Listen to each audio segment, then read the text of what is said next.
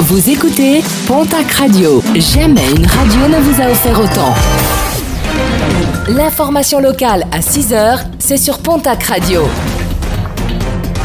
Bonjour Jean-Marc Courage-Sénac. Bienvenue à vous. Macabre découverte. Le cadavre d'un sexagénaire disparu depuis le mois de juin a été découvert hier soir dans sa voiture. Un véhicule retrouvé en contrebas de la départementale 933 entre Saint-Sevé et Agetmont.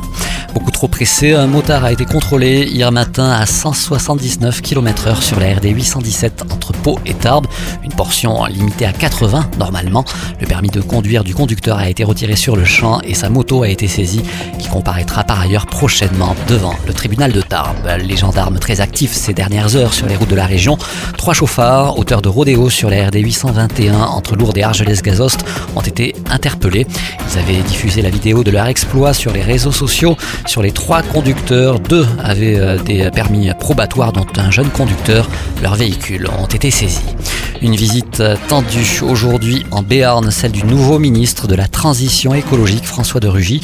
Il doit rencontrer les élus valéens, la profession agricole ainsi que les parlementaires. Au menu des discussions, la biodiversité, mais aussi le dossier brûlant de renforcement de la population ursine. Mais la riposte s'organise. Rassemblement ce matin à Assasp, Aros.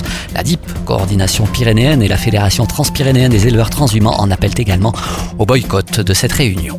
Autre visite gouvernementale, celle du ministre de l'Intérieur. Selon le confrère de la République des Pyrénées, Gérard Collomb devrait venir à Pau d'ici la fin du mois d'octobre pour faire le point sur l'instauration de la police de sécurité du quotidien dans les quartiers difficiles.